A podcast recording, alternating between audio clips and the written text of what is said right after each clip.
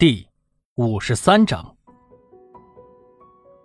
既然阿姨都这么说了，一兴也不好意思继续追问下去，匆匆道别之后就准备离开。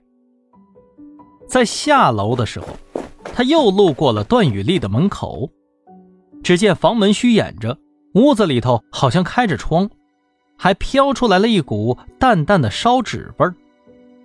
一兴有些担心。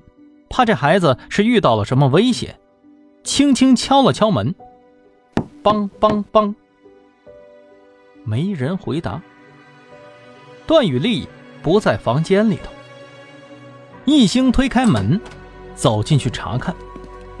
段雨丽的书包被拉开了，里面是空空的，那个作业本已经不在了。他又仔细看了看书架和床铺。也没瞧见那个本子的踪影。桌子上躺着一个打火机，垃圾桶里有一团黑灰。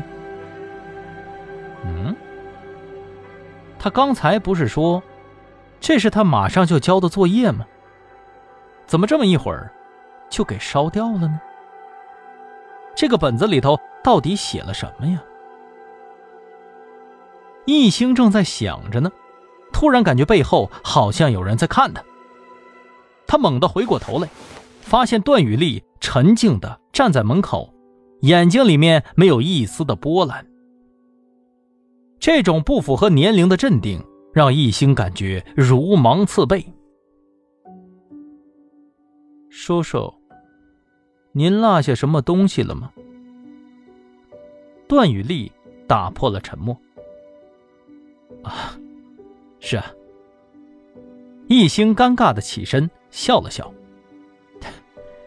我已经找到了，呃，那我就先走一步了啊。一兴说完，快步下楼，走出了福利院。当他站在冷风里等待着出租车来的时候，不知道是不是心理作用，总觉得背后还是有人盯着他。他回过头。段雨丽房间的灯熄灭了。上了车，一兴掏出手机给袁浩发了条消息。凛冽的北风，贪婪的啃食着冬夜里最后一丝温暖。我去，你到底要干什么呀？你已经把事情做到这个地步了，你还想怎么样啊？赵百康对着电话怒吼：“我不想怎么样啊！”电话那边桀桀的笑着：“ 我帮了你，怎么的呀？不感激我吗？”“什么？你帮我？你害得我是家破人亡！”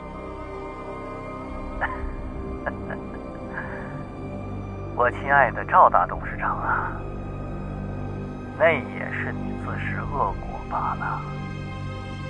你以为呢？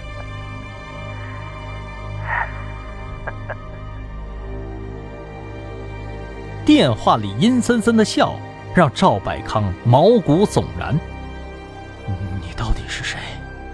你说你到底是谁？你想要什么呀？你是想要钱还是什么？你说呀！赵百康几乎绝望了。钱，你们父子俩可真的是父子俩呀！赵思思也天天跟我说要给我钱呢，只可惜我没兴趣。好，好，好，好，那你到底要什么？你说。只要你开口，我都给你办到。电话里的声音兴奋了起来。哦，是吗？比起钱来，我更想要你的命。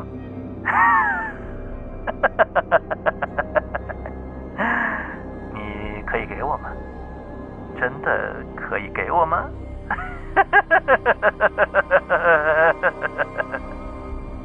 我靠！疯子，疯子，十足的疯子！赵百康惊恐的挂断了电话，他已经失去了儿子了，警察随时都可能剥夺他的一切，现在又多了一个人要取他性命。赵百康近来一直是惶惶不安，巨大的生活压力几度将他逼向崩溃的边缘。如果时光可以倒流，他一定会阻止儿子。这样的话，他现在正在安心的享受荣华富贵呢。但是，事情已经发生了，他没有能力去改变现状，只能尽力的去消除影响了。赵百康强迫自己冷静了下来，他开始认真的梳理。要说那件事情的知情者中，活着的，好像只有一个人了。刑侦局特案组办公室。哟，王旭东，那几个小王八羔子呢？看到汪旭东闷闷不乐的走进来，张浩问道：“哎呀，我的老大哥耶，你可别提了。”这整了半天都是未成年人，只能警告教育，让爹妈领回去呗。张浩听了撇了撇嘴，他知道这样不痛不痒的教训一下，估计下次他们还得惹事儿。易兴的手机来了消息，易兴拿起来看了一眼，起身说道：“大家先忙着，我出去一下，去见个朋友。”然后。就离开了办公室。易星要见的这个朋友正耷拉着脑袋，蹲在刑侦局门口不远处的巷子里。正是刚刚被放出来的小黄毛。易星托袁浩找到了他。现在他知道了一星是警察，没了混社会的气势，怂的像极了从水里刚捞上来的一只母鸡。哎，你别紧张啊。易星对他说道：“我呢，也不为难你，哼，要不然你以为他们能这么轻易放过你啊？把你放出来？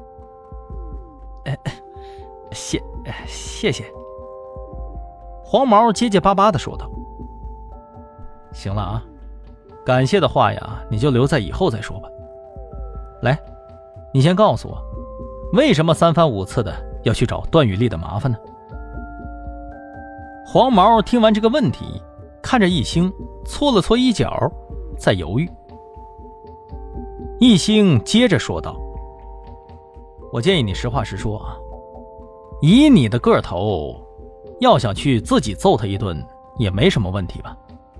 还叫了这么一大群人堵他，有那么大矛盾吗？嗯？”黄毛咬了咬嘴唇，最后不情愿的说道。那个警官，其实吧，也没什么矛盾。我就是想找他要钱。再说了，我也不是故意想以多欺少的。我我们其实都有点怕他，这人多了一起去壮胆儿啊。哦，是吗？一星挑了挑眉毛，继续问道：“那你怕什么呢？”他父亲过世了，你应该知道吧？现在他被寄养在了福利院里头，手里头也没什么钱，更不可能找人去修理你吧？他有那关系吗？黄毛摇了摇头：“哎呀，警官，不是这个意思。哎，其实吧，这钱我是应该找段天狼要的，但是他死了，我们在想着跟他儿子要。再说了。”我们都是道上混的，段天狼啥实力、啥背景，我们能不知道吗？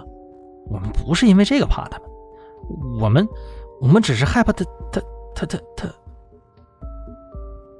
易星觉着这段话有点奇怪，继续问道：“你他他他他他他他什么？你他？你们到底害怕他什么呀？他还没你岁数大呢吧？到底为什么？说。”关，就就是感觉他很恐怖啊，就那种说不出来的恐怖，咒怨什么的，您总看过吧？他一看我们，我们就觉得阴森森的。一星挥了挥手，打断了他。一星觉着黄毛这是在给自己编借口呢。说到底，段雨丽只是一个瘦小的孩子，论身体素质，根本没办法威胁到黄毛。不过还有一个信息需要确认一下：段天狼的手下什么时候弄出了这么多的未成年人呢？一星说道：“行了，行了，行了，行，你别给我扯那些没用的啊，老实点。你说说，段天狼到底给你们安排了什么事儿？没给你们钱呢？需要这么多人吗？”呃，警官，我也不知道他要干啥。之前吧，那段天狼就是拿了一些小姑娘的照片给我们，让我们帮忙给他打听消息，比如说。这些小女孩住哪儿啊？喜欢去哪儿之类这些问题，然后我们找到消息以后，就去酒吧里头告诉他，每次都有个几百块钱呢。这这不比打工轻松多了吗？我们也都愿意帮他找。嗯，又是照片。一星知道关键点来了，赶紧追问：“哦，什么样的照片啊？你手里头？”还有吗？黄毛被一星突如其来的严肃给吓得瑟瑟发抖。呃，警警察叔叔，警察叔，就是一些很普通的小女孩的照片。嗯，很多都是没有正脸的，呃，不是，几乎都是没有正脸的。我我我我我我真的就是为了点零花钱，我我我我可没没参与其他的事儿啊。听到这里啊，一星明白了。又是偷拍照片，跟赵百康家里头的如出一辙。甜甜就是被偷拍的女孩之一。之后，她就遇害了。如果她的死亡与照片有逻辑关系的话，那么赵百康家里头满满一册的照片就是……我的天哪，太可怕了！一星不敢继续往下想了。他已经出离了愤怒了。